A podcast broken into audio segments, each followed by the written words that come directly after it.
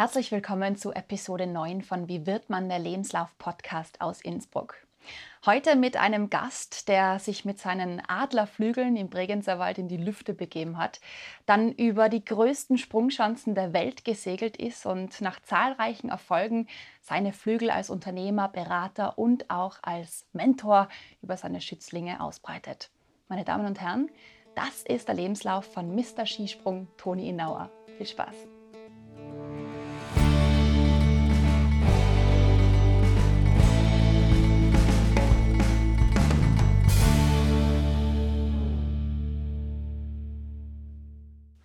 Servus Toni.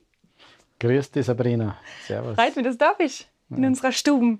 Ja, es ist cool. Danke für die Einladung. Gemütlich. Und wir haben es jetzt halt, weil es für den Abstand auch gut geht und weil es echt einmal. Ich habe auch noch nie so ein Interview gemacht, so halbliegend. Ist doch fein, oder? ja, also auf jeden Fall zwei Beinlängen Abstand, das ja. sind einmal in dem Fall fast genügen. fünf Meter. Toni, wie wird man der Lebenslauf-Podcast aus Innsbruck? So heißt unser Format und heute mhm. geht es darum, wie man zu Toni Innauer wird. Ja? Mhm. Wir starten das Ganze immer mit einem Lebenslauf-Schnelldurchlauf, wo der ganz kurz ähm, ein paar Wörter hinwirft und du mir kurz darauf antwortest, damit wir mal so ein bisschen in Fahrt kommen mhm. und so einen Überschlag von dir haben. Gut. Okay? Aber nicht nur ein Wort, ich darf. Du darfst schon einen Satz okay. Gut. okay. Dein vollständiger Name und eventuell auch Titel. Ich habe jetzt eine Entdeckung gemacht. Scheinbar heißt ich, ich habe jetzt die Geburts, den Geburtsbericht von der Hebamme gesehen, vor, das erste Mal vor einem Monat, meine Schwester mir es gegeben. Anscheinend heißt sie Anton Albert, steht da oben. Habe ich nie gewusst, bis, bis vor drei Wochen. ich habe immer gemeint, mein Bruder heißt Siegfried Albert, aber ich konnte es noch nicht wirklich verifizieren. Und dann habe ich noch einen Magistertitel davor. Was für ein Mysterium, Albert. Toni Albert Innauer oder Anton Albert. Ah, ah, ja, macht Sinn, ja, gell? Sehr schön. Nein, mein Onkel hat Albert geheißen, vielleicht deshalb. Aber der ist ja der Onkel vom Bruder auch, also keine wirkliche Erklärung. War das auch der Patenonkel? Oder? Mhm. Okay, mhm. ja. sagt man mhm. immer, dass man von, von der ja. Patin. Okay. Dein Geburtstag und Geburtsort? 1. April 1958, richtig. Und am Berg oben, auf, äh, am Sonderdach heißt es, das ist die Alm, äh, Niederalm sagt man in Tirol, Vorsess im Vorarlberg äh, zwischen Bezau und, und der Alm in Niedere. Im Bregenzerwald. Im Bregenzerwald. Im Ländle. Ja. Na, schön. So viel schön. Bist du auch schon dort gewesen? Natürlich. Also nicht. Ich konnte zwar nicht so sprechen, aber es ist wunderschön. Super cool. Ähm, deine Sprachkenntnisse. Was sprichst du alles für Sprachen? Also, Siebergisch? Ich kann Wälderer. okay. Dann habe ich in der Volksschule Hochdeutsch lernen müssen, brauche ich jetzt zwischendurch beim ZDF. Dann haben wir in der Schule Englisch gehabt, das spreche ich mm, recht leidlich gut, ja. Mhm. Habe in der Schule auch Französisch lernen dürfen, bis quasi zur Matura. Und habe beruflich Italienisch gelernt. Ja, das sind meine Sprachkenntnisse. Ma che bello. Che bello. Italiano. Per Antonio. Dann, ähm, Toni, deine Hobbys, aber jene, die du auch in einen Lebenslauf reinschreiben würdest. Hobbys. Musik, Gitarre spielen, Sport, Golf, Tennis habe ich mal gespielt, Langlaufen, mhm. Fliegen, Fischen, Lesen. Lesen. Das sind so die wesentlichen Hobbys, ja. Sehr schön, sehr schön deine klassische Schulbildung, also vom Kindergarten bis hin zur letzten Ausbildung, die du durchgeführt hast? Kein Kindergarten. Kein Kindergarten? Baumschule am Sonntag. Na? ja, kein Kindergarten, wir cool. sind nicht runter. Wir sind nur zum Impfen, zweimal im Jahr ins Dorf. Ja. Wahnsinn. Dann Volksschule, vier Jahre Hauptschule, viele Jahre Skigymnasium Stamms. Mhm. Äh, Studium in Innsbruck und in Graz. In Graz abgeschlossen, Lehramt für Leibeserziehung, äh, Philosophie, Psychologie und Pädagogik. So heißt es. Schöne Kombination. Mhm. Ja, und natürlich auch die staatlichen Trainer. Oh, die willst du auch noch wissen. Ja, natürlich. Äh, staatlicher Tennislehrer, mhm. staatlicher Skisprungtrainer und Langlauftrainer. Genau. Das dann eigentlich in Kombination mit deiner mit der Marlene, weil die genau. war ja Okay, das hat dich dazu bewegt eigentlich. Marlene, deine Frau, Genau. ist ja auch ähm, Skilangläuferin gewesen. Sehr gute. Meisterin, ja. ja, da komme ich klassisch zumindest nicht nach. Gell? Die ist eine Flotte. Ja, ja. Ganz eine Flotte. Okay, ja. Und gibt es ähm, schon irgendwelche Ausbildungen, die jetzt einmal nichts mit Sport zu tun haben? Ja, es gibt, äh, ich bin zum Beispiel äh, Jagdschutzorgan, Aufsichtsjäger. Das weiß auch kein Mensch. Wie Früher- wird man das? Nein, früher sehr, sehr viel, sehr gern. Das war ein großes Jagdgebiet dort oben, wo wir aufgewachsen sind. Mir das brennend interessiert. Und habe bis vor, mit, ich glaube, vor 25 Jahren habe ich fanatisch äh, gejagt und habe mir da äh, die bestmöglichen Ausbildungen auch gemacht. Und irgendwann im Winter bin ja so am Sofa gelegen wie jetzt mit einem Gips und dann habe ich Zeit gehabt zum Lernen und habe diese Prüfung an der Landwirtschaftsschule in Hohenems habe ich das gemacht. Ja. Ja, gewaltig. Was es nicht alles gibt. Interessant. Dass du noch alles fragst, das finde ich Ja. ganz witzig. Ganz wichtig. Ja. Wenn wir ganz zurückgehen, kannst du dich an deinen allerersten Job erinnern, wo du Geld damit verdient hast. Geld verdient. Ja, ein bisschen Geld haben wir schon gekriegt, ab und zu ein paar Schilling, wenn wir daheim äh, natürlich, haben wir, damit wir ins Schwimmbad gehen haben dürfen. Aufwaschen, ich war ein großer Aufwascher. Salatmacher, Eismacher, äh, Abtrockner, das, das war meins. Ich bin nicht gern unter die Leute gegangen. Meine Geschwister waren da viel besser, die haben besser Kopf rechnen können als ich. Ich bin eher der, der Verbale, der Sprachliche. Und bei uns war es so in Vorarlberg, im Brenzerwald, Wald, deutsche Gäste, Schweizer Gäste und Österreicher. Und überall umrechnen müssen, mal sieben, mal neun, was weiß ich. Oh Gott, ja klar. Das war mir dann zu hektisch. Und gleichzeitig denen Eis geben und kassieren. Ja, Cool. und das war vielleicht der erste Job. Erste Job, könnte auch sagen Kinderarbeit, oder, aber ich habe es wahnsinnig gern tun. Wirklich Geld verdient. War als Sportler ein bisschen was. Äh, Nicht wahnsinnig viel zu der Zeit, weil Amateurstatus war. Wir durften ja gar kein Geld verdienen, aber von, vom, vom österreichischen Skiverband ein bisschen was äh, und vom Skihersteller, von der Firma Fischer. Mhm. Das waren so die ersten Geldquellen quasi, Genau. wenn man so will. Wenn wir ganz tief reingehen, was war der Ist das schlimmste? mühsam, dass man da so sich aufrichten Kleinen? Quatsch einbauen. Ja, ja, genau. Oder mal vor- zur Kaffeetasse hinten schlucken können. ja. Na, Toni, der schlimmste Job aller Zeiten, den du durchführen hast müssen, dürfen, sollen. Ich habe eigentlich immer Jobs gemacht, die, die ich schon gern gemacht habe. Aber selbst der tollste Job wie Sportdirektor, den ich aufgebaut habe beim österreichischen Skiverband, den gab es gar nicht vor mir. Also alle Sportarten im nordischen Bereich, da Langlauf, Kombination, Biathlon, Skispringen, in einem Büro zu managen, äh, das war sehr, sehr anspruchsvoll für mich. Ich, war, bin ja keine gelernte Führungskraft, habe aber den Peter Schröcksnadel gehabt, der mir geholfen hat, äh, anfänglich sehr viel und sehr gut. Und das ist zum Schluss dann für mich schon ein bisschen zur Belastung worden, weil ich es einfach für meine Verhältnisse zu lange fast gemacht habe. Ja.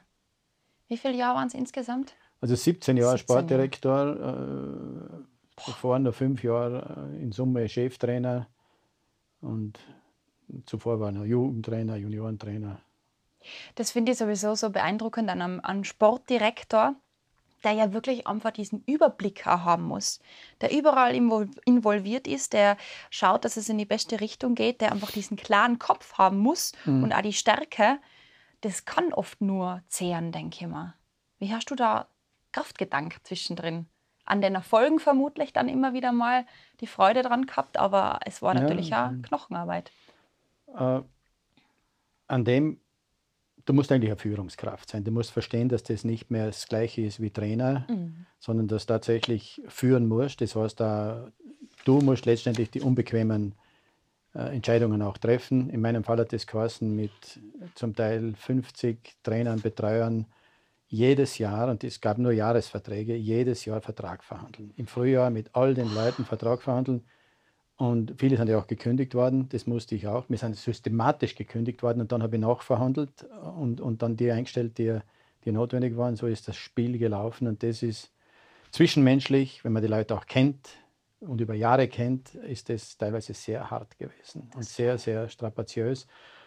Ich habe keine klassische Ausbildung gehabt als, als Führungskraft und darum war das äh, vielleicht mehr zehrend. Ich habe viel gelernt. Es war eine wichtige Zeit, dass, es, dass man auch eine Macht nicht nur aus Autorität und Können hat, sondern weil sie einem äh, zugemessen wird, weil man jetzt einfach diese Funktion hat. Und mhm. bei der Funktion heißt, du musst diese unbequemen Entscheidungen eben auch treffen. Darüber habe ich ein bisschen zu wenig gewusst in den ersten Jahren. Dann habe ich das alles mit viel Gefühl, aber mit viel zu viel äh, Engagement gemacht, dass mhm. du dann selber sehr, sehr anstrengend wird. Du, musst da, du brauchst da auch andere Werkzeuge um, ja. in so einem Bereich. Das, dafür wird man normalerweise auch ausgebildet, um das wirklich machen zu können. Das ist aus eigener Kraft geschaffen. Das ist natürlich schon auch toll. Versucht, ja. versucht das zu machen. Ja. Und da viel Energie liegen lassen. Ja. Super cool. Toni, ähm, das war jetzt im Prinzip, also wir müssen es nur doch noch abrunden, den Schnelldurchlauf. Dein aktueller Job, wie würdest du denn das definieren in einem Satz, in ein paar Worte? Nachdem ich mehrere Jobs habe oder Projekte habe, kann ich, das, kann ich das nicht. Ich bin vor zehn Jahren selbstständig geworden, bin mhm. vom Skiverband weg, alle Ämter niedergelegt, habe eine Firma gegründet mit Wolfgang Schwarzmann, die heißt Inner Effects. Ich bin dann beim ZDF äh, als Experte eingestiegen für Skispringen, das ist die, die andere Ebene. Dann mhm. bin ich Autor, ich habe also mehrere Bücher geschrieben, jetzt ein jüngstes auch, über das wir noch reden werden. Mhm. Ich schreibe aber sonst da in Tourismusmagazinen, ich schreibe in der Vorarlberger äh, Nachrichten, in der Tiroler Tageszeitung als Kolumnist seit jetzt auch zehn Jahren. Äh, das ist eine, eine Ebene, in der ich sehr viel tue. Ich bin auch äh, Start-up-Gründer, das weiß man mhm. heutzutage, was das ist. Das ist eine ganz interessante Geschichte. Die Firma Safenos Medical Technic. Wir haben ein Feedback-System für Prothesenträger entwickelt, sind auch eines der erfolgreicheren in Österreich, haben EU-Förderung gekriegt, sind vom Minister ge gehuldigt worden dafür. Also ich mache relativ viele unterschiedliche Dinge. Ich kann also nicht mhm. sagen, was, was ist mein Job. Nicht? Ich arbeite mit der Plätzergruppe in Tirol zusammen im, äh, im Bereich äh, Tourismus und Bewegung und Sport, Move mhm. and Relax, eben wo der Patrick Kollera, ja. mein zwölf Tiroler Co-Autor mit dabei ist. Also es sind unterschiedliche Dinge und meistens vergesse ich dann das eine oder andere, wenn ich es so aufzähle. so langweilig wird er nicht. Na, aber es ist, manche bin ich natürlich nicht operativ tätig, sondern nur, wenn die, wenn die Jahreshauptversammlungen sind und so weiter. Auch eine Getränkefirma XO, wo ich auch Beteiligung habe und Testimonial bin. Mhm. Also es gibt äh, verschiedene Bereiche, wo ich mich beschäftige. Mir macht das auch Spaß. Mhm. Ich, ich, bin auch deshalb vom Skiverband weggegangen, weil ich irgendwie vielseitiger bin und mich die Dinge, auch andere Dinge interessieren. Ich versuche es jetzt so in drei Bereiche unter, unterzuteilen. Also leidenschaftlicher Unternehmer, hm. einzigartiger Sportexperte und. Ich kann da nicht widersprechen, das klingt so schön. Ja, Aber ich ruhig weiter. Ja. Ich, ich mache weiter. Ja, ja. Und. Kann schon ein bisschen was an Lob vertragen. das kann mal sein, oder? Und ähm, ambitionierter Buchautor. Mhm. Kann man das mal so stehen lassen? Ja, ja, das kann man so. Autor insgesamt. Ja, ja Autor. Es ist das Schwierige, weil du ja auch Vortragender bist. Du leitest ja Seminare. Noch, ja. Das habe ich vergessen, weil momentan relativ wenig anfällt. Corona, Shutdown, Kahlschlag. Ja. Berater, dann Begleiter von Sportlern. ja, also in der Agentur macht man das, ja. Sportler das packen wir mal alles in die Agentur rein, also mhm. Innow and Facts. Damals ganze genau. Unternehmer, Seminar, Vortragende, ähm, diese Fähigkeiten da drinnen. Und das mit Musiker, das bringen wir noch später dann rein. Jetzt, jetzt machen wir das mal ist Schritt für Schritt. alles andere machen als ein mal. Beruf. Ja, aber eine Leidenschaft, ich habe sie selber miterleben dürfen. Ja, ja. Toni, ähm, fangen wir mal ganz am Anfang an. Ähm, deine ersten Berührungen mit einer Skisprungschanze. Man muss ja dazu sagen, du bist ja eigentlich davor sogar Skirennläufer gewesen. Mhm. Bis, mhm. Ähm, wann war das? Bis, bis 71, gut, bis, bis 71. elf Jahre alt war ich da. Elf Jahre. Ja, und dann ist es eigentlich erst auf die Schanze gegangen. Wie, wie war der Übergang? Wann war der Moment da, wo du gedacht hast, ich will Skispringen? Hast du das irgendwie abgeschaut oder ist das plötzlich da gewesen? Der Moment bis zu dem ersten Mal auf der Schanze stehen. Gut, irgendwie war es drinnen in mir. Ich bin auch als Skifahrer, ich habe einen Freund gehabt, dessen Sohn wir jetzt gerade die Agentur als Skirennläufer übernommen haben, den Patrick Feuerstein. Der Vater war der Wernfred. Und mhm. der ist auch so gern gesprungen wie ich. Nur wir waren Rennläufer. Wir sind ab und zu wirklich mutwillig ausgeschieden, damit wir im zweiten Durchgang Zeit gehabt haben, über irgendeinen Hügel zu hupfen. Den ganzen Nachmittag lang, wo uns dann alle zugeschaut haben, wie wir da gesprungen sind. Ich habe also das, äh, mir hat das fasziniert. Und ich habe auch sehr gerne im Fernsehen, wenn es war, Skispringen angeschaut. Obwohl ich mhm. nicht Skispringer war. Das hat mir einfach taugt. Und dann hat es zufällig die Möglichkeit gegeben, in Bezau gab es also eine ganz wilde Schanze, dort einmal springen zu gehen. Ich habe natürlich daheim nichts gesagt, dass ich auf die Schanze gehe. Ich habe bin mit der Seilbahn runtergefahren, habe das Fahrrad genommen, im Winter war offenbar nicht viel Schnee, die Ski aufgebunden, die Alpinski und bin zur Schanzen geradelt und habe dort meine, meine ersten Sprünge gemacht, die dann so äh, für alle so erstaunlich gut waren. Für mich war es eigentlich, ich habe das gewusst, dass ich das irgendwie kann, von, von, von normalen äh, um und umhupfen über Hausdächer und alles Mögliche. Mhm. Und dann habe ich gesagt, du musst mit auf die Landesmeisterschaft. Und äh, drei Tage später war ich Landesmeister im Skispringen in meiner Klasse und in der nächsthöheren sogar, wo ich dann mitspringen habe dürfen. Das, es gibt natürlich nichts Schöneres, als dass man dann das Gefühl hat, jetzt, jetzt haben sie mich entdeckt. Jetzt kann ich irgendwas, wo ich selber nicht gewusst habe, dass ich das so gut das kann. Das ist ein klassischer Fall für dieses Entdecken, ja. ja. Aber bist du ursprünglich dann mit den alpinen Skien gesprungen? Genau, so ein Slalom-Ski. Kestle, CBM, Champ. 1,85 Meter. Champ war wichtig. Champ ist draufgestanden, ja. Genial. Weil das, man muss ja bedenken, bei Skisprungskien ist ja hinten die Bindung, wo der Skischuh mhm. ja dann nach oben klappt und über ein Band verbunden genau, ist oder über einen Stab. habe ich auf einem Langlaufski fast mit einer Stoppfunktion halt. Also das heißt, die Achillessehne war immer schon sehr gedehnt. Nein, die war eh nicht, eh nicht so gut. Nur das ist sie gerade ausgegangen. Das war eher mein Problem, weil ich so viele Operationen gehabt habe später an den Knöcheln. War die Achilles, meine Achillesferse sogar ein bisschen, ja. Genau. Beim Skispringen. Das war dann das Ende, ja, Aber du weißt genau, was man braucht, dass man da das Knie vorbringt und die Fersen am Boden lässt. Ja, mhm. absolut. Ähm, Toni, weil wenn wir das jetzt einmal mal in so ein Kastel backen, ähm, du hast quasi das erste Mal dann mit zwölf, mit, mit zwölf hast du deinen ersten Sprung gemacht, kann man sagen? Oder war elf, das dann mit elf? elf? Ja, ja. Voll lieb. Mhm. Und 1980 mit 22 Jahren, also elf Jahre später, war dann schon das Ende da. Aber in diesen elf Jahren ist ja unfassbar viel passiert. Es sind unzählige Erfolge, aber auch natürlich dramatische Rückschläge mhm. passiert. Mm, man kann sagen, du bist eigentlich ähm, mit 17, 18 schon. Machen wir es jetzt noch gemütlicher. Gell? Ja, jetzt, jetzt wiederhole ich das einmal genau. Zwei, Nein, also Junioren-Weltmeister mit äh, Europameister, das hat schon mal was erste Coole. Mhm. Dann, das, was ich so toll gefunden habe, weil das ist eigentlich nie, vorher nie so passiert als erster Skispringer auf einer Großchance, also mit 168 Metern, mhm. hast du von allen fünf Kampfrichtern 20 Punkte, also die Idealnote mhm. bekommen. Das ist eigentlich so nie wieder passiert. Na, es ist das erste Mal in der Geschichte passiert. Ja. Später ist es dann schon gekommen. Es hat der äh, Funaki, Funaki. haben, es gibt glaube ich vier, fünf, die das bekommen haben. Äh, allerdings alle im V-Stil schon, mhm. während ich bin eigentlich der Einzige, der es im klassischen Stil und als Erster gekriegt hat. War toll, war für mich auch Schön. eine große Geschichte. Ja. Olympia 1976 in Innsbruck, mhm. Silber hinterm Karl, Schnabel. Und dann in, ähm, in der USA, da war nachher quasi Gold, also Olympia Gold. Mhm. Vier Jahre später. Vier Jahre später. In Lake Placid. Das war natürlich ein Wahnsinnsgefühl. Das war insofern auch toll, weil ich äh, schon ein bisschen Kummer gehabt habe wegen Innsbruck, weil da war ich in Führung und das hat mir wehgetan, dass ich das noch verloren habe. Nach einem Jahr war ich imstand, darauf zu kommen, dass ich eigentlich selber schuld dran war. Vorher habe ich immer andere geglaubt, die sind schuldig. Das ist immer das Einfachste, gell? ja, ja. Und äh, und dann war eben dieser Olympiasieg und das war schon dann die Erfüllung meiner, meiner Karriere. Das, das, also ein bisschen Glück gehabt, das gehört alles dazu. Das wusste ich dann auch, dass, dass man das nicht so einfach machen kann. Ja. Aber ich habe mich gut vorbereitet, gut eingestellt auf die Geschichte und einfach meine Leistung an dem Tag gebracht und das hat offenbar genügt. Ja, war schön. Und wenn wir die Zeit, diese elf Jahre eben auch noch ein bisschen runterbrechen auf die wichtigsten Faktoren, die du dafür brauchst, ist es einerseits einmal dein, deine absolute Körperdisziplin.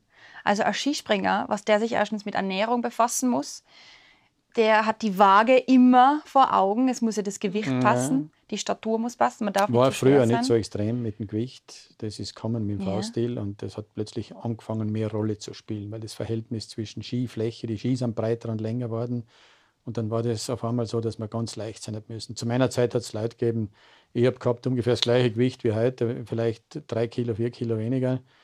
Und, äh, und hat es Leute gegeben, die hatten 15 Kilo mehr und haben auch gewonnen. Das war, bei mir Geschwindigkeit war nicht das Problem seinerzeit. Ja. Ja. Und tatsächlich auch die Skistellung. Also früher war es ja parallel. Parallel, klassisch, eigentlich ganz vor sich. Dann, wo die Ski breiter waren sind, haben wir es ein bisschen auf Zeiten gegeben. Wie an die Felder, Ernst Fedori gesprungen sind, mhm. da waren die Ski dann da damit Körper, der Körper auch ein bisschen ein, ein Dings gehabt hat, einen, ja. einen Druck von, vom Wind. Und und dann so eine Doppeldeckerfunktion. Okay. Und alles ist ein bisschen schräg geflogen, so wie ich Ja. schräg auf dem Sofa liege. Ein bisschen schräg gewachsen. Ein Schieflieger ist das dann. Schönes Wortspiel. Und du hast im Prinzip ja dann auch diesen V-Stil etabliert. Das war dann in der Zeit eigentlich. Ende war der das? 80er Jahre war Ende der das. 80er Ja. Jahre. Ich habe ihn leider nicht erfunden. Erfunden hat den, hat den der Schwede, der Jan, kennst du ihn? Backlöf. Backlöf. Der hat das wirklich durch Umspielen, Umexperimentieren, der hat den entdeckt. Müsste eigentlich, würde ihm zustehen, dass das Backlöf-Stil heißt, so wie der Fosbury Flop auch nicht äh, irgendwie heißt, äh, rückwärts über die Latten, sondern der heißt auch Fosbury Flop nach Ja. dem Erfinder. Und, und der Jan Backlöf hat das erfunden und ich habe den, äh, wenn ich mir was äh, zuschreiben kann, dann bin ich nicht der Erfinder, aber ich habe das Team, die Österreicher, dann als Trainer den Mut gehabt, alle miteinander, dass wir das riskieren und radikal umstellen im Sommer. Was gut funktioniert hat. Hat super Ich funktioniert. habe sie dann, glaube ich, wie viel? Fünf von sieben Medaillen dann bei Olympia in Albertville. Super, ist ja- super vorbereitet. Wow. Mhm. Also wow an die Medaillen. Aber Toni, für jemanden, der jetzt da wirklich vielleicht keine Ahnung hat, V-Stil, parallel, was auch immer, was genau ist der Unterschied? Was hat das Ganze verbessert? Warum ist dann der V-Stil Stil im Endeffekt geblieben? Der V-Stil ist einfach die wesentlich effektivere Möglichkeit, äh, die Luftkräfte auszunützen. Und man hat dann gesehen, dass man mit, mit derselben Geschwindigkeit, mit dem V-Stil, mit einem ähnlich guten Absprung, wo man die Skier dann so auseinander nimmt und der ganze Körper von den Luftkräften dann angegriffen wird, ohne in einer Störströmung von den Skiern zu sein und gleichzeitig die Ski daneben auch noch Flugflächen sind. Und wenn ich den V-Stil habe, dann brauche ich sogar noch längere Ski. Die Ski sind im Schnitt 10 cm länger geworden. Das heißt, überall nochmal 10 cm und 11 cm pro Ort zusätzliche Segelfläche. Und das macht das Ganze einfach effizienter und witzigerweise auch stabiler. Das wusste aber niemand, bevor der Bocklöf das demonstriert hat. Hat niemand geahnt, dass man so in, einem, in einer, ich hätte gesagt, äh, von meinem Gefühl her, da zerreißt sie in der Luft. Wenn du Ja. die Ski so hertust, die hat da irgendwie aus der Ja. Hand, die bleiben nicht parallel. Bei mir haben ja schon so kämpft, die irgendwo im Parallelstil äh, schön nebeneinander und in der gleichen Skiführung zu halten. Und im V-Stil, aber da kippt es leicht an und dann ist das also ein selbstregulierendes System, vor allem wenn sie länger sind, die Ski. Und dann ist das Ganze sicherer geworden, weil man mit viel geringeren Geschwindigkeiten heutzutage viel größere Weiten springen kann. Ist eine, eine ganz eine geniale Entdeckung eigentlich. Gewaltig. Ja, weil früher schon relativ viel passiert, kann man sagen, im Vergleich Ja. zu jetzt. Man war im klassischen Stil war man an der Grenze. Darum hat man ewig gebraucht, bis man die 200 Meter packt. Und mit dem V-Stil ist das dann ruckzuck gegangen, weil man mit viel weniger Geschwindigkeit und viel weniger Risiko so einen Sprung hat machen können.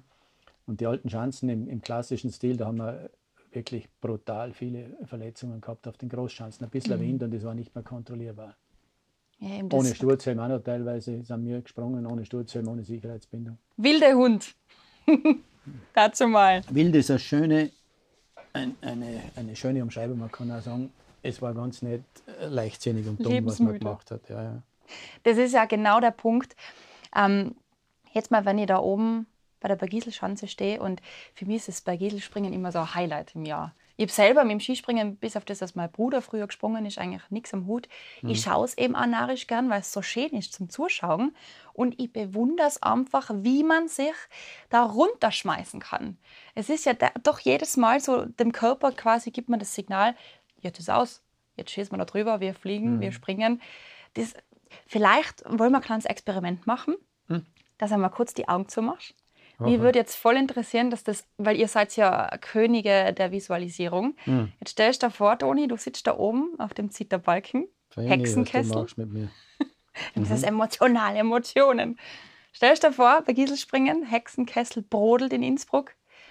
Du hörst die Signale. Da passt jetzt schon die, die, die Körperposition, in der ich liege, nicht dazu, weil da, da bleibst du nur noch auf die Füße, wenn du da den Hexenkessel und unter dem Bergislogen stehst. Das wäre mal eine interessante Haltung ja, zum Springen. Aber angenommen, du sitzt auf diesem Zitterbalken, Ja. der Trainer gibt das Zeichen Bin ich heute übrigens schon gehockt da oben, weil wir für Fernsehaufnahmen kurz da oben waren. und war sicher eisig kalt. Eisig kalt, ja. Jetzt hast du aber deinen, deinen Sprunganzug an, der haltet dich warm, du bist aufgewärmt.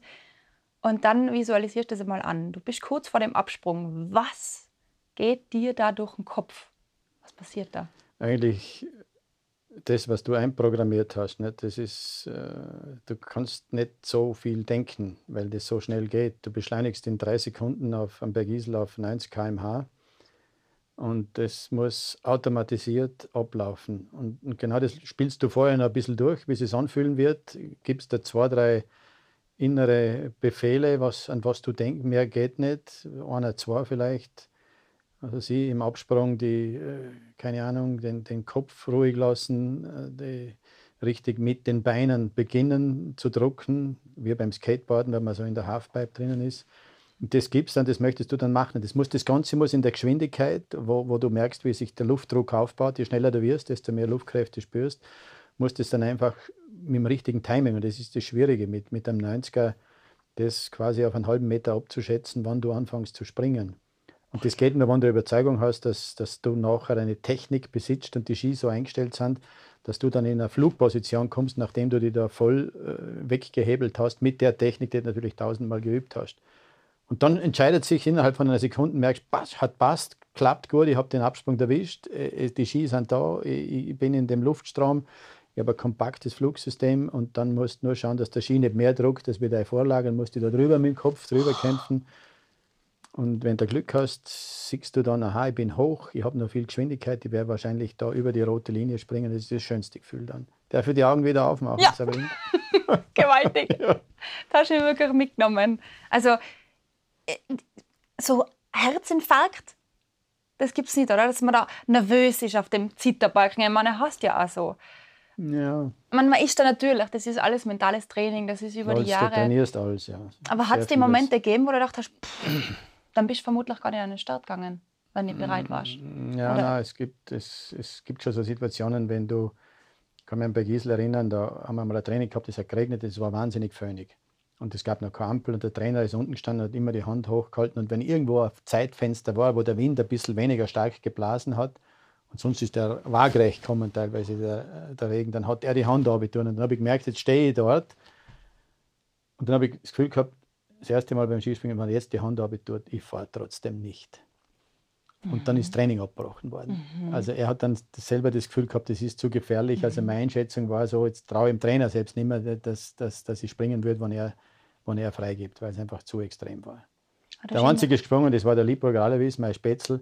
Und der ist dann rausgekupft und hat in der Wind packt und hast gemerkt, wir sind fünf Meter in der Luft so umgesetzt wie ein Flugzeug. Und dann ein paar Mal so gemacht in der Luft, hat aber stabil halten können. Und Gott sei Dank haben wir dann, dann verschwindet er ja aus der Perspektive vom oben sitzenden Springer. Und das ist Gott sei Dank am Gegenhang wieder aufgetaucht. War so ganz klar. War Wahnsinn. Ja. Das ist nicht ohne. Ja, aber normal ist es eben auch genau das, weil es gefährlich ist, weil es aufregend ist, weil es nicht jeder kann, macht es halt auch so viel Freude, wenn man es beherrscht mhm. Und wenn es glückt. Was Einzigartiges. Lust ist dann auch da richtig, richtig toll. Und so wie man schon außerhört, man hat einfach, und gerade jetzt du in diesem Fall, ein ganz besonderes Vertrauen zu dir selber, zu deinem Körper. Was kann ich? wie weit kann ich gehen und vor allem auch Vertrauen zu deinem Kopf. Naja, und das Vertrauen ist natürlich nicht eingeredet oder dass man sich das nur da mit autogenen Training sagt, ich bin so gut und ich kann alles, sondern das ist einfach die praktische Erfahrung beim Probieren, dass es glückt. Dann entsteht eigentlich richtiges Selbstvertrauen. So wie du als Schauspielerin äh, nur Rollen lesen ist zu wenig. Mhm. Du musst es üben, du musst in der Situation sein und merken, mhm. wenn der das sagt, sage ich das. Und, und, und da steckt sich, übertragt sich so die Stimmung. Mhm. Und dann hast du das Gefühl, aha, ich kann jetzt da drinnen mit den Situationen umgehen, ja, weil genau. die Praxis dir äh, dich gelehrt hat, du kannst es. Das ist ein guter Vergleich. Absolut. Stimmt, ja. Und dann ist es auch immer. Ähm, ein Ding der Motivation. Weil natürlich gibt es immer wieder Rückschläge. Der Sprung gelingt nicht, Wetter ist schlecht, mhm. was auch immer, Faktoren, die einfach deine Motivation ein bisschen nach unten zehren. Eins, eins vom Schlimmsten ist, du hast ein schlechtes Material. Du mhm. weißt, äh, dass du schlecht gewachselt hast oder, der, oder die Serviceleute das nicht im Griff haben oder der Skifirma schlecht ist oder dein Anzug nicht wettbewerbsfähig ist. Der schaut zwar gleich aus wie die anderen, aber hat da andere, andere äh, jetzt was die Luftkräfte betrifft, andere Funktionen. Er kann nicht mithalten. Dann weißt du, du hast von vornherein drei, vier Meter Rückstand, selbst mhm. wenn du den gleich guten Sprung machst. Das ist eigentlich wahnsinnig zermürbend. Demotivierend. Mhm. Was waren so wirklich beißende Motivationsfaktoren für die? Wie hast du dich selber motivieren können? Was, was wird das ausgesehen? Was waren das für Gedanken? Oder? Das ist natürlich ein Unterschied, aber du musst dich im Sommer auch motivieren, wenn es gar keine Wettkämpfe gibt, dann musst Ja. du dich motivieren, dass du das Training machst, dass, Mhm. du, dass du den Schwung hältst, dass du deine Beweglichkeit hältst und die, die ganzen Sachen und da die Ausdauer trainierst, die brauchst du, um die harten Krafttrainings auszuhalten. Und da ist es schon äh, sehr stark gewesen, dieses, dieses Gefühl, ich möchte mein Potenzial wirklich irgendwann ausleben können, ich möchte das Talent, das ich habe, auch auf die Schanze bringen. Und dazu bin ich draufgekommen, ich muss auch üben, es hilft nichts. Ich muss dann schon kaltschnäuzig sein, aber ich muss auch trainieren und üben und, und auch schwierige Prozesse verarbeiten. Äh, neue Dinge lernen, die mir schwerfallen, gibt es auch, dass man einfach einstudierte Techniken hat und dann habe ich ja später als Trainer auch gebraucht, dann äh, diese Überredungskunst oder die, die Experimentierfreudigkeit. Man stellt was um beim Auf Absprung, das könnte effizienter sein. Es fühlt sich dann zwar zwei Monate lang schlecht an, aber irgendwann bist du auf einem höheren Niveau, das auszuhalten. Und da brauchst du einfach diese, diese Vorstellung, aber auch, und wenn ich frage, was ist Motivation? Motivation ist zum Beispiel ein Trainer, ein Betreuer, der daran glaubt, dass du das schaffen wirst. Der dir das klar verkörpert, hey, riskier das, ich bin sowas von überzeugt und ich habe das schon erlebt. Du weißt es ja noch nicht als Sportler, ob das Ja. ausgehen wird. Und der sagt dir, das bin ich überzeugt, du wirst es schaffen, wenn du das tust, wenn du da investierst. Weil er Und das ist motivierend, weil, weil das ist eine Autorität, der hat schon viel gesehen, ja. das gibt dir Kraft. Er hilft das, er hilft dir dabei, dass du das erwarten kannst, bis der Effekt kommt. Das ist oft ein Problem, dass du denkst, ich will das gleich. Gerade heutzutage viele Jugendliche, die gewöhnt sind natürlich am, am Computer, die sind alle so ausgerichtet, dass man nicht lang dranbleiben muss, sondern dass man gleich Reset neu anfangen, wenn das Spiel missglückt. Ja. Oder gleich die, die Seiten wechseln, woanders hin, was vielleicht lustiger ist. Dieses beharrlich an etwas dranbleiben in der Hoffnung, dass sich die Investition, die Energie nach, und sei es nach einem Jahr oder nach einem halben Jahr einfach rechnet und dass ich dann auf einem anderen Level bin, weil ich mich transformiert habe als Mensch in meiner Technik, Schön. in meinen geistigen Strukturen. Und da helfen da eben Kollegen oft, die an die glauben. Äh, dein, äh, dein Coach hilft Ja. da. Es gibt verschiedene Dinge. Oder auch die Vorstellungskraft, dass, der, dass du einfach denkst, ich will. Und, und selbst auch dieses Gefühl, und ich riskiere es trotzdem, äh, wenn es auch schlecht ich will es versucht haben. Ich will Ja. mir nicht vorwerfen, ich hätte nicht alles probiert. Auch Die das ist Grenze eine Motivation, ausforschen, ja. Absolut. Motivationsfaktor. Das ist ja ähm, das Thema Vorbilder in dem Sinn. Da fällt mir jetzt bei dir eben ein, Baldur Breimel. Ja, ja. Bei dem hast du ja eigentlich gelernt, kann man sagen. Ja, Baldur war großartig in der Hinsicht. Der hat in uns Burm einfach das Potenzial gesehen und nicht irgendwelche äh, Typen, die er sein Programm durchzieht und, dann, und dann sind wir schuld, wenn nichts rauskommt. Ja. Sondern der hat, der hat gesagt, ihr seid super talentiert, ihr könnt alles erreichen, ich bin überzeugt davon und das gibt eine Kraft. Wenn so ein Mensch, der selber Medaillengewinner war, dir dieses Gefühl gibt, gibt nichts Schönes. Der kitzelt das aus dir raus. Ja. Ja. Der sieht das schon lang vor dir und schafft es aber, dass du Er selber hat schon, er hat schon gesehen, er hat es bei sich erlebt unter Umständen Mhm.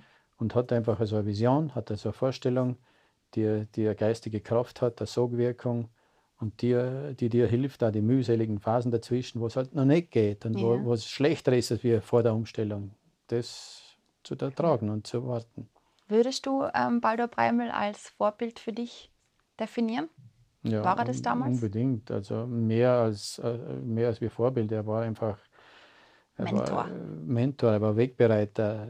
Ich habe den nicht nur, nicht nur bewundert, sondern ich habe ihn teilweise auch verflucht, weil er von mir auch Dinge ver, äh, verlangt hat, die mir nicht so leicht gefallen sind und mir, und mich sehr direkt auch teilweise Mhm. behandelt hat. Also nicht nur schön tun hat, aber er hat mich gefordert.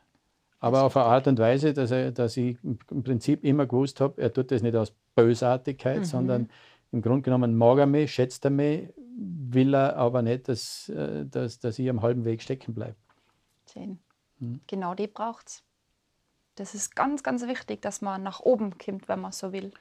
Ja, und das Schöne bei ihm war, und das, diese Generation, und das geht eigentlich bis heute. Ist- Dieser Baldur Breimel hat äh, Dinge grundgelegt in, in, in unserer Gesamtkultur, äh, die bis heute gehen. Dass er nicht nur uns sportlich da forciert hat, sondern auch so nebenbei immer das Gefühl vermittelt hat, ihr seid super Sportler, ihr entwickelt euch. Und das zeigt aber eigentlich auch, dass ihr woanders auch was leisten könnt. es ist nicht zu Ende mit dem, dass einer Weltmeister wird, sondern es gibt andere Dinge. Du hast ja den Kopf zum Studieren, hat er uns gesagt, Schnabel mhm. genauso wie mir. Das sind natürlich auch Sachen, die dich, die dich begleiten. Und jetzt war ich vorgestern bei Giesel und da hat das Damen-Nationalteam, die Chiara Hölzel und, und, und Eva Pinkelnick und wie sie alle heißen, äh, haben da trainiert. Und dann sagt mir der, der Cheftrainer von den Damen, was, wenn ich jetzt eingeladen habe für einen Vortrag, heuer im Sommer? Dann sage ich, ja, keine Ahnung, in Baldur. Hm.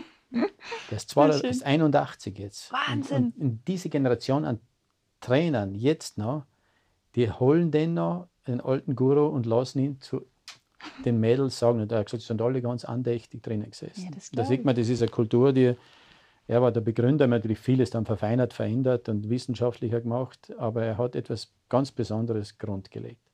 Das ist voll schön. War er da in Tirol, war im Skigymnasium Stams, ja. hat in Wildermirming in Affenhausen genau gelebt. Super, und, super Ortsname, gell? Ja, ja. Und hat in Innsbruck studiert übrigens auch, ja. Okay. Mhm. Wenn wir da jetzt die Perspektive switchen, du neben aktiven Sportler warst du ja eben auch Trainer, Sportdirektor beim ÖSV. Mhm. Fallen da da Gesichter ein, wo du vermutlich die gleiche Position gehabt hast, wo du das Vorbild warst, der Mentor warst? Gibt es da ganz enge Verbindungen auch? Ja, es fallen mir schon ein paar ein. Also in, in der Dimension weiß ich nicht, ob ich, ob ich das war. Ich war natürlich ein ganz anderer Typ von meinem Zugang zu den Leuten. Und äh, Skispringen war auch schon anders in der Zeit, wo ich das äh, gemanagt habe. Aber ich denke, dass ich auf einen Ernst Fedori äh, einen ziemlichen Einfluss gehabt habe. Sogar auf einen Andy Goldberger, der mich zwar auch verflucht hat, aber irgendwann jetzt vor zwei Jahren in Planitzer gesagt hat, nach zwei, äh, sagen wir, nach zwei Achteln, eigentlich habe ich habe ich früher oft einen Zorn gehabt auf die, aber gelernt habe ich am meisten. Ich glaube, das Verfluchen das ist genau das Das ist so etwas, dass ich einfach, ich habe das Riesenpotenzial in dem Baum gesehen und äh, habe ihm ab und zu gesagt, lass das nicht verschlampen. Und ich muss die mhm. fordern. Es, mhm. es ist nötig. Es ist schön, wenn dann sowas kommt, zwar 20 Voll. Jahre später, aber es kommt. Ja. Heinz Kutin, äh, der Doppelweltmeister geworden ist, nachdem er drei Wochen vorher ziemlich eine Verletzung gehabt hat in Garmisch, auch an Andi Felder. Ich glaube, dass er den, den, den, Trainer von den Superadlern, den Alexander Pointner, ein Innsbrucker, der war bei mir äh, Schüler in Stamms, war im Nationalteam, war mein Co-Trainer. Als unser Cheftrainer Alois Lippburger tödlich verunglückt ist, haben wir das gemacht, zwei, eineinhalb Jahre lang. Und ich war sein Sportdirektor. Also ich glaube, ich habe ihm als Mentor einiges mitgegeben, auch den Rücken freigehalten. Mhm.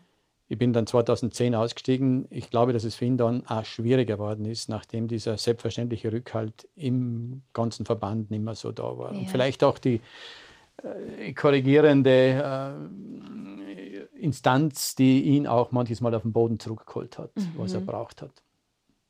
Okay. Aber das ist wiederum ein brutal ein schönes Gefühl, kann ich mir vorstellen, wenn man jemandem das weitergeben kann, oder? Wenn man das Gefühl hat, ich kann bei dem das Feuer entfachen. Den bringe ich zum Brennen. Ja, das, das es das, das bringst du auf den Punkt. Das, ist unbezahlbar, oder? Hat mir fast mehr Freude gemacht, als wir selber ich was zu gewinnen. Sagen. Äh, als Ernst Fedori Olympiasieger geworden ist, das war für mich eines der, der perfektesten Erlebnisse.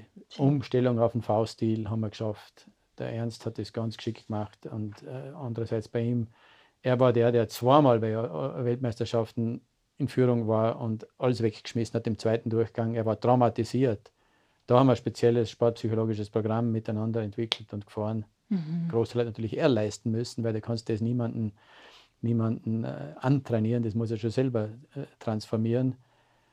Und dann äh, hat er das mit V-Stil und äh, nach einem guten ersten Durchgang geschafft, noch besser einen zweiten zu machen. Und äh, mit Glück auch, aber weil er die anderen so unter Druck gesetzt hat mit seinem guten Sprung, dass die genervt haben ist Olympiasieger geworden, das ist schon etwas, wo man gemeinsam auch äh, dann das Gefühl hat, ja, man hat was erreicht. Ja. Als Team, ja, mhm. kann man sagen. Ja.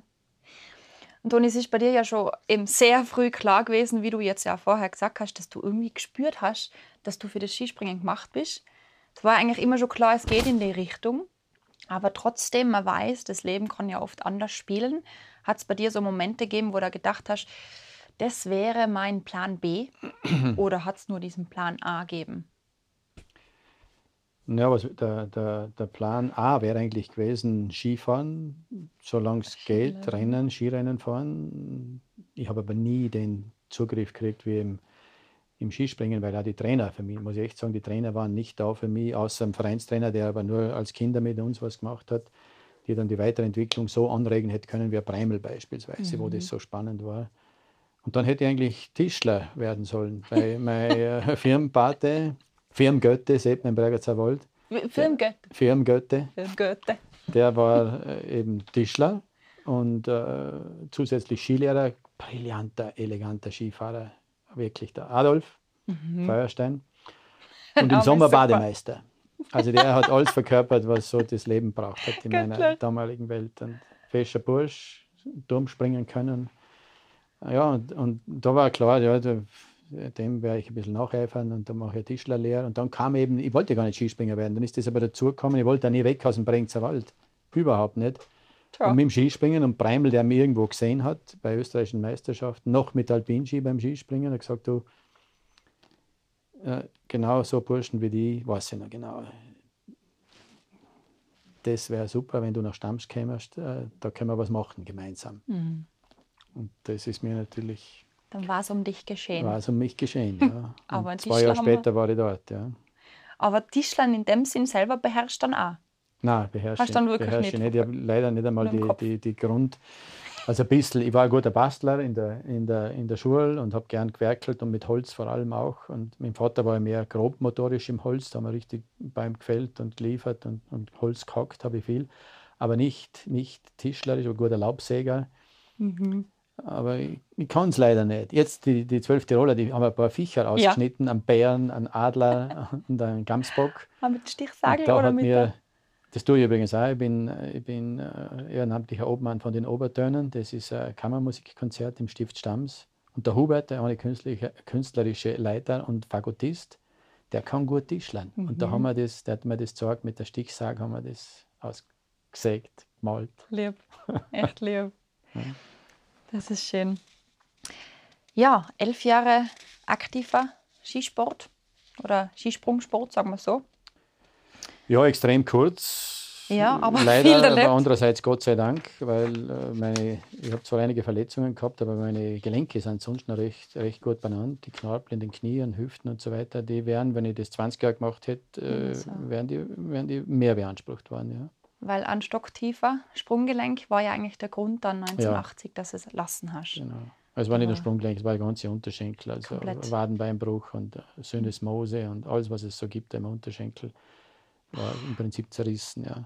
Und das ähm, im Zuge eines Sprunges? Genau, ja. Schwerer Sturz in St. Moritz bei ganz kalten Temperaturen hat es mich richtig gestoppt und hergerissen und die Ski halt ohne Sicherheitsbindung rundum draht und dann. Und war aber beim Landen dann direkt, Landen. oder? Also Mhm. Ja, das geht dann relativ schnell, gell? Naja, dann geht es ganz schnell, ja. Die Kräfte sind zu groß. Und wenn die Bindung nicht aufmacht, irgendwo reißt es und da war, waren eben die Bänder und alles schwächer als wir der Schuh und die, und die Bindung. Hast du gewusst, dass es vorbei ist? Ich meine, du hast dann, glaube ich, nochmal probiert, zurückzukommen. So eine Art Comeback hat es ja zwei Jahre später dann gegeben. Aber war irgendwie in dir drinnen ja. schon das Zeichen? Also in dem Moment, wo ich gemerkt habe, und das hat regelrecht knallt, äh, dass, dass, dass, da habe ich für mich gespürt, ich mag nicht mehr. Ah, das zeigt aber ganz und, und, und äh, ich habe das auch sofort äh, dem Lipus, Alois Liburger, der mich da zusammengeklappt hat, im wahrsten Sinne des Wortes, im Auslauf von der Schanzen und ausgetragen. Rettung war noch keine da und habe ich gesagt, du Lies, für mich ist es Sommer, also für mich ist es vorbei. Mhm. Hast du gespürt? Ja, ja, das habe ich gespürt. Und dann hat sich das aber wieder mit Operation und so weiter, schöpft wieder Hoffnung. Und es, es war aber das, dieser erste Gedanke war der, der sich bewahrheitet hat. Ja. Ich meine, der Zeitpunkt, jetzt blöd gesagt, der hätte nicht besser sein können, weil als Olympiasieger zu gehen, ja, gibt Schlimmeres. Ein bisschen früher war es schon, nicht mit 22, ja. aber. Der Körper war noch fit, das ist perfekt. Ja, im Großen und Ganzen war er halbwegs, halbwegs unversehrt, bis auf die Knöchel, ja. Schlüsselbeinbruch, Armbruch und so weiter habe ich auch gehabt. Sogar mal einen Kieferbruch, was ich gar nicht gemerkt habe. In Stammsatz mir mal aufgestellt und ich denke mir, wieso kann ich eigentlich ein halbes Jahr, tut mir nach fünf Minuten beim Essen alles weh da. ja, das hat sich dann bei einer Zahnoperation irgendwann ausgestellt, dass ich immer das Kiefer gebrochen gehabt habe. Da Aber ich habe es nicht gecheckt gehabt. Wie geht das? Ja, es war halt so, es war nicht verschoben, es war nur ein Riss da drinnen, aber hat sich dann ein bisschen Ecken muss ich da haben. Erkannt.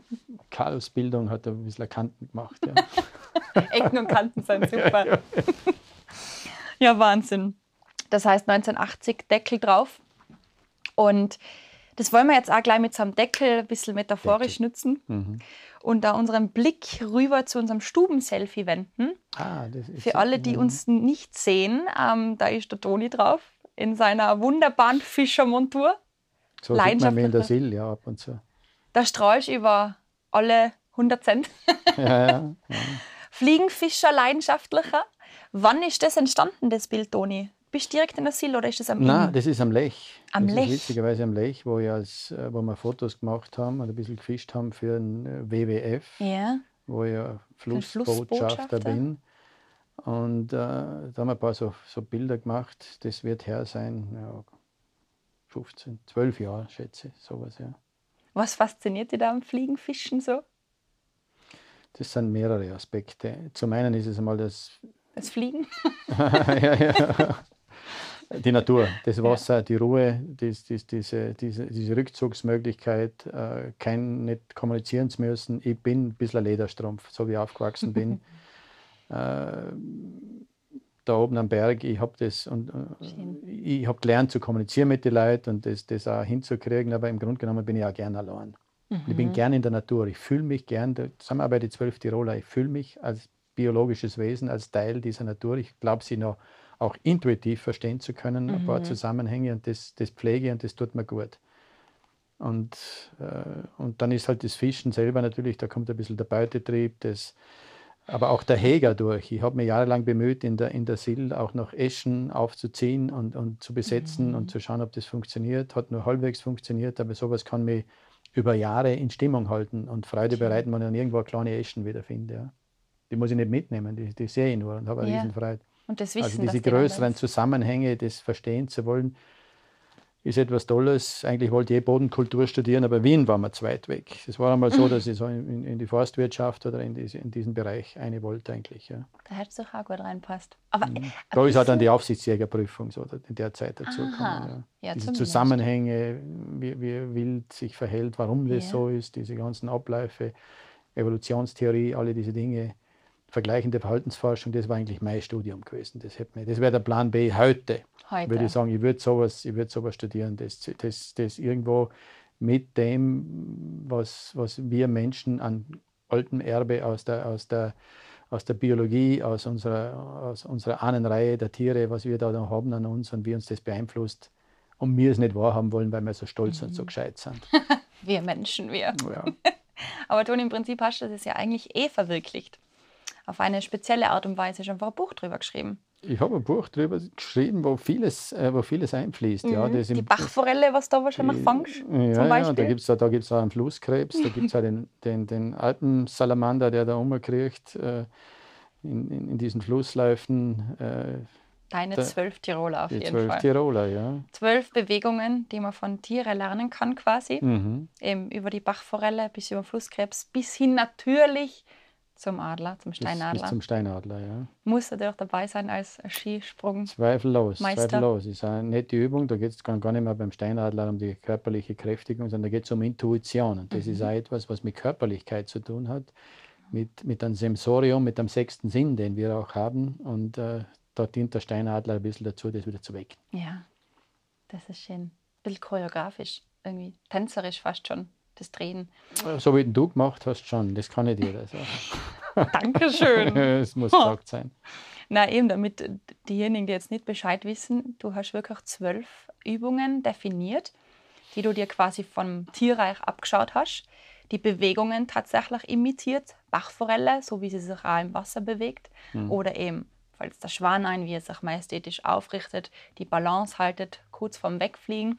Oder eben der Adler mit seiner, der Steinadler mit seiner Koordinationsfähigkeit. Mhm. Das wiederum ist dir ein großes Anliegen eigentlich und das teile ich mit dir. Es sind zwölf Übungen. Man kann zwei davon machen, man kann sechs davon machen, man kann alle zwölf machen. Aber ein kleines Meditationsprogramm, ein Ritual, das dem Menschen wirklich hilft, aus dieser verdammten Bewegungsarmut rauszukommen. Mhm. was man eben bei der Jugend immer mehr merkt. Ich finde das, das war Beispiel, ja auch der Antrieb. Ja, ja das mhm. Beispiel von dir mit dem Zahnarzt, der ja. erzählt hat, dass die Kinder teilweise nicht mehr auf diesen Stuhl, auf den Behandlungsstuhl raus. Muss ja wissen, der ist ein bisschen höher, der Behandlungsstuhl. Ja. Und der hat so, so Auskragungen und ist eigentlich fast ein, wie ein Baum. Und das hat sie früher, die Kinder, obwohl sie nicht gern beim Zahnarzt waren, aber da wollten sie raufklettern. Genau. Und heute kommt die Hälfte scheinbar, der ist Anästhesist in verschiedenen Praxen unterwegs, nicht nur, hat nicht nur seine eigene. Ja. Und der sagt, es ist durchschnittlich um 50 Prozent schlechter geworden. Zu schwer und zu wenig stark. Und koordinativ etwas schlechter. Und das ist für mich ein Alarmzeichen. Und äh, darum auch die, die 12 Tiroler als Pocket-Programm, das man überall machen kann, sogar in Corona-Zeiten. Das kannst du kannst, äh, online machen, du kannst äh, übers Buch raus Du kannst zu Hause, du kannst während der Fernsehprogramme anschaust, kannst du viele Übungen machen und es ist leicht zugänglich. Und das war die Idee, nicht, nicht etwas für einen Spitzensport, sondern für jeden zu machen. Und weil ich glaube, das ist der Kern, die Kernaussage des Buches, es wird Bewegung und Körperlichkeit leider heutzutage in dem Bewegungsstil, den wir haben, nicht mehr automatisch mitgeliefert. Mhm. Wir müssen das künstlich wie eine Kulturtechnik vermitteln und anregen, sonst kriegt es die Gesellschaft nicht mehr mit. Ja, und genau. das ist der Aufschrei, den ich ein bisschen machen will und mit dem Buch auch leicht zugänglich liefere. Äh, sonst werden wir uns als Wesen einfach komplett mhm. verändern.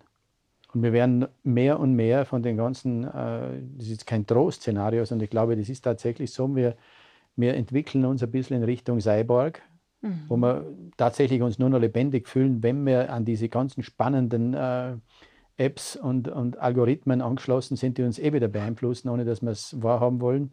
Und vor den, vor den äh, Displays sitzen den ganzen Tag. Ich brauche sie auch. Ist ja für mich auch toll. Ich kann Klar. ja mein Leben auch nur führen, weil ich das. Absolut. Aber ich kann eher beurteilen, wie viel genug ist. Und bei, ja. und bei jungen Menschen, die werden regelrecht als Lebewesen umprogrammiert, verlieren die biologischen Wurzeln, weil sie glauben, Körperlichkeit, ich habe eh so spannende Dinge und Themen und Spiele im, im Internet. E-Sports. Ja, und, und, und da werden wir zu anderen Wesen, nicht? die im Endeffekt äh, so zehn Finger, äh, äh, Kreditkarten und ein Bildschirm. Nicht? Ja. Kann auch sein, dass das die Zukunft des Menschen ist. Meine ist es nicht. Die Sitzriesen mit krummem Rücken. Das ist die perfekte. Kommt auch dazu. Ja, und da ist die, die, körperlichen Folgen sind ja das eine. Mhm. Aber man weiß ja heute aus der Hirnforschung und aus all diesen Untersuchungen, die ja weit breiter angelegt sind, dass das mit unseren Denkfähigkeiten, mit unserer Identität, mit unserem Lebensgefühl als Mensch hat unsere Körperlichkeit ja auch sehr viel zu tun. Mhm. Und nicht nur damit, wie schnell wir laufen können, wie gut wir kraxeln können. Genau. Es beeinflusst uns als komplett als Krone der Schöpfung total. Ja. Wir, wir, haben, jetzt können wir noch entscheiden, ob wir nicht die biologischen Wurzeln künstlich und ganz bewusst pflegen wollen mhm. und zum, vielleicht irgendwann sogar vorgeschriebenerweise, weil Mathematik muss man auch lernen in der Schule. Das stimmt. Man kann es nicht aussuchen, kann nicht sagen, ist unwichtig, tue ich nur, wenn ich Lust habe. Ja. Das ist eine Kulturtechnik, die hat man von Haus aus nicht. Und stimmt, zukünftig ja. werden wir genauso wenig wie Mathematik vor Geburt aus und, und in, in der Jugend haben, sondern in vielen Haushalten einfach auch kein, kein Sport und keine Bewegung mehr. Jetzt geht es ein bisschen weiter, aber das ist der Grundgedanke des Buches. Es ist wichtig, dass man das ja. auch versteht, weil es ja auch ähm, auf deinem eigenen ähm, Erleben ähm, fundiert, weil du ja erzählt hast, dass ähm, auf Geschäftsreise von einem Seminar zum nächsten, von einem Referat zum nächsten am Abend im Hotel liegst, ähm, nicht schlafen kannst, weil mhm. du dich einfach irgendwie unwohl fühlst. Und da ist ja eigentlich der Gedanke entstanden, wo du das erste Mal an dir selber gespürt hast, dass es eigentlich nicht viel braucht, ich brauche mich eigentlich nur kurz aus dem Bett raus bewegen mit denen. Mhm. Fünf bis zehn Minuten, maximal 20 Minuten. Und dann legst du ins Bett rein und plötzlich spürst du, ah, ich habe meine Verbindung zum Körper wiederhergestellt. Und ich glaube, das war dann auch bei dir so ein bisschen der Knackpunkt. Es gibt du, so einen wunderbaren Ausdruck dafür. Du fühlst dich plötzlich in deiner Haut wieder wohl. Mhm. Während der sonst denkt man, es passt alles nicht mehr zusammen. Nicht? Und, ja. und, und, und ich, wie ich liege, liege falsch. Und auf mhm. einmal merkst du, Muskeln entspannen sich wieder, du atmest ganz anders.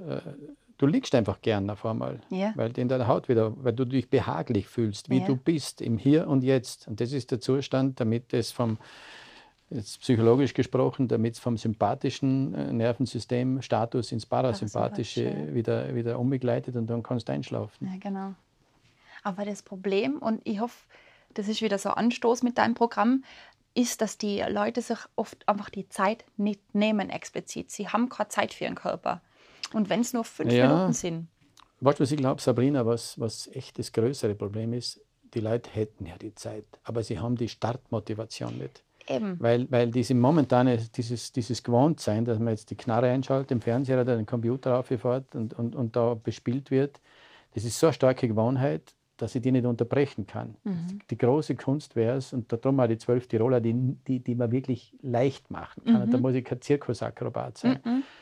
Äh, dass ich da vielleicht leicht dazugekommen, das zu zweit zu machen, mit, mit, mit, mit dem Partner, mit der Partnerin oder die Eltern mit den Kindern, die Großeltern. Ich habe jetzt ein Video gekriegt, äh, da ist ein Nationalspieler vom Handball dort mit seiner Tochter und mit dem Hund machen es. Die zwölf Tiroler liegen die da. Nicht?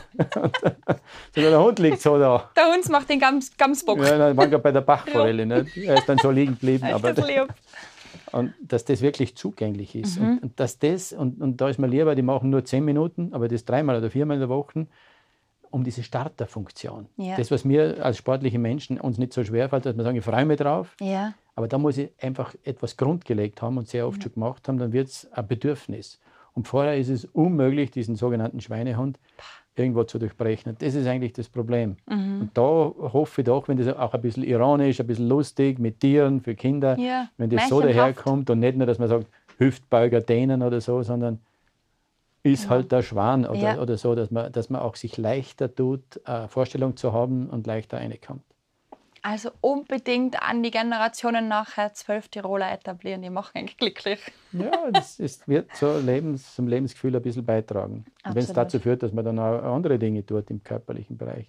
Aber der Körper ist einfach die biologische, physiologische Grundlage unseres Seins, obwohl wir glauben, so, so intelligent zu sein als Menschen und obwohl wir die ganzen Erweiterungen unseres Gehirns haben mit mit mit dem Netz, mit dem Internet, mit den digitalen Möglichkeiten. Ja. Das Eben. gehört zusammen. Wir Genau. dürfen die Wurzeln, wir dürfen den Ost, den biologischen Ost, auf dem wir gewachsen sind, der uns über Jahrmillionen zu dem gemacht hat, was im Vergleich dazu ja nur eine Millisekunde ist, zu dem, wie lange es schon Lebewesen gibt. Äh, Wir dürfen uns den nicht abschneiden, weil das so faszinierend ist. Absolut. Und eben, Faktor Zeit. Ich bekomme es nur bei meinen Yogis immer wieder mit.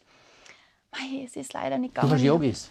Ja, halt meine Teilnehmer in den Yogastunden, das sind die Yogis. Das klingt Ja, ja. doch Ach nicht. so, ja, klar. Ähm, wenn sie wieder sagen, ja, es ist doch leider nicht ausgegangen, ich habe gestern nur eine Stunde Zeit gehabt. Ich dachte, was willst du machen? Was hast denn du vor? Marathon laufen, keine Ahnung. Na, mal eine Stunde brauche ich schon. Ich sage, na, hört mal auf mit dem. Macht's fünf Minuten am Tag. Fangt mal eine Woche an. Nur zu atmen, zum Beispiel. Wir atmen ja nimmer. Also, das klingt jetzt wohl banal, aber wir sind Flachatmer. Ja, das ist so selten wichtig. genug, dass man bewusst. Ja, und wie oft beim Stress. Das ist übrigens der Preimel mit uns trainiert, das Atmen in unterschiedliche Ja. äh, Funktionsweisen. Ja, ja, red weiter. D- Das ist das Entscheidende, weil ohne Sauerstoff kein Leben, ganz banal gesagt, oder? Also, und da sage ich jetzt mal, jetzt macht mal die erste Woche fünf Minuten in der Früh oder vorm Schlafen gehen, je nachdem, ob Morgenmuffel oder Nachteule.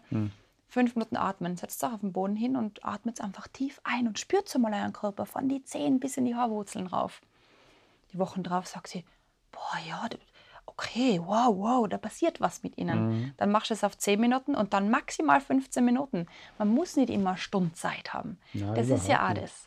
Man weiß ja, dass selbst beim Krafttraining und- auch bei den zwölf Tiroler, dass die ersten 14 Tage, wenn ich das mache, da habe ich ja noch keinen muskulären Effekt, sondern es ist rein, dass ich die, die Nervenleitungen einmal wieder wach kriege, bis ich quasi in die Zehenspitzen und dass ich Bewusstsein wieder kriege und Ja, dass genau. die Koordination ein bisschen verbessert wird. Aber das macht schon so einen riesen Unterschied im Körperbewusstsein Absolut. aus, weil ich meine ganzen Gliedmaßen wieder anders wahrnehme. Ja. Und das halt äh, bei unseren Ahnen, Ahnen, Urahnen natürlich äh, Überlebensrepertoire Mhm. war. Absolut. Zu wissen, wo die Hand aufhört, damit ich gewusst habe, wo der Ast ist, wo ich hingreifen muss. Das war Sonst gut, falle ja. runter, ja. in die Seelschlucht. Na, es ist einfach schön, wenn man seinen Körper spürt. Also das lege ich jedem ans Herz, dass man sich die Zeit für den Körper nimmt, weil das ist der nächste Begleiter oder das ist man, oder? Also wir sind Körper, um es so abzurunden. Absolut. Bevor wir, Toni, wir haben ja ein nettes Ritual immer bei uns in der Stube, das Stubengemurmel. Ich, ich, ja, ich kenne das nicht. Stubengemurmel. Stubengemurmel, das sind vier Murmeln drinnen, vier verschiedene Farben, wo du eine ziehst und die heißt dann eine letzte Aufgabe für dich. Okay. Möchte aber vorher noch von dir, Die muss ich blind ziehen, oder? ja, kannst du einfach reingreifen und Also, ja. ähm, dass du deinem Leben deinem Lebenslauf quasi, du bist ja auch Kolumnist, Hm. einen Titel oder eine Artikel- oder Buchüberschrift gibst, wenn du es zusammenfassen würdest? Wie würde der lauten? Oder die Überschrift? Puh. Abenteuer wird mir einfallen, ja. Abenteuer. Neugier. Neugier. Ein neugieriges Abenteuer Mhm. des Toni Inauer. Ja, Ja? passt das? Ich glaube, das lassen wir so stehen. Ja, ja, lass mal so stehen. Das neugierige Abenteuer des Toni Inauer. Ist das nicht kitschig, ha? so, damit wir das Corona-like, aussagt, ich das Fürchten zu daher, lernen, gell? dann darfst du es da, oder ich gebe es das so, wir berühren uns nicht. Ziehst eine raus, Sind die zum Essen? Nein. kannst gern probieren. Die springen, Okay. Gummibälle. Ui, da, pink, Pink. ausgerechnet. Tochter Lisa würde sich freuen, die war früher ganz aktiv. Oha, ja dann. So, Toni, Rosa, wir haben nämlich ähm, ein neues Spiel dabei. Das nennt sich Dein Lebenszitat. Wow, Handfertigkeit auch schon. Lebenszitat. Dein Lebenszitat. Ein Zitat, das dir dein Leben lang begleitet hat oder das dich motiviert hat oder das dir Halt gibt. Es gibt nichts Gutes, außer man tut es. Das ist super, unterschreibe ich. Fällt mir jetzt gerade ein. Es gibt nichts Gutes, außer man tut es. Toni Inauer. ja, kommt nicht von mir. Ist gekauft. Ja. Sehr schön. Okay. Mal cool. So, Toni, jetzt haben wir schön geplauscht mit Ah, das war das Lebenszitat, oder? das war das Ah, Lebenszitat. Ja. Darfst du da gern kal- kalt in die Murmel? Schwer. Wenn Rosa da so- Vollgummi sein, gell? Kannst du gerne ausprobieren. Tatsächlich. Ja. Ich wünsche dir alles, alles Gute, Toni. Bleib so ein positiver Mensch. Bleib so ein ähm, motivierender, neugieriger Abenteurer. Und vor allem gesund. Vielen Und Dank. Ich freue mich schon, wenn wir das nächste Mal unsere 12 Tiroler machen. Ja. Danke, für das, danke für die Einladung zu dem schönen Gespräch, Sehr zum gerne. Spaziergang, Blick in die Seelschlucht. Sehr Wünsche dir gerne. euch, wünsch, wünsch dir auch alles, alles Gute. Danke, Und äh, du auch so weiter. Das war Wie wird man? Der Lebenslauf-Podcast. Eine Produktion von Stubenhocker und mir, Sabrina, in Zusammenarbeit mit Innsbruck Tourismus. Einmal im Monat erscheint Wie wird man? Jetzt gleich abonnieren und keine Folge verpassen.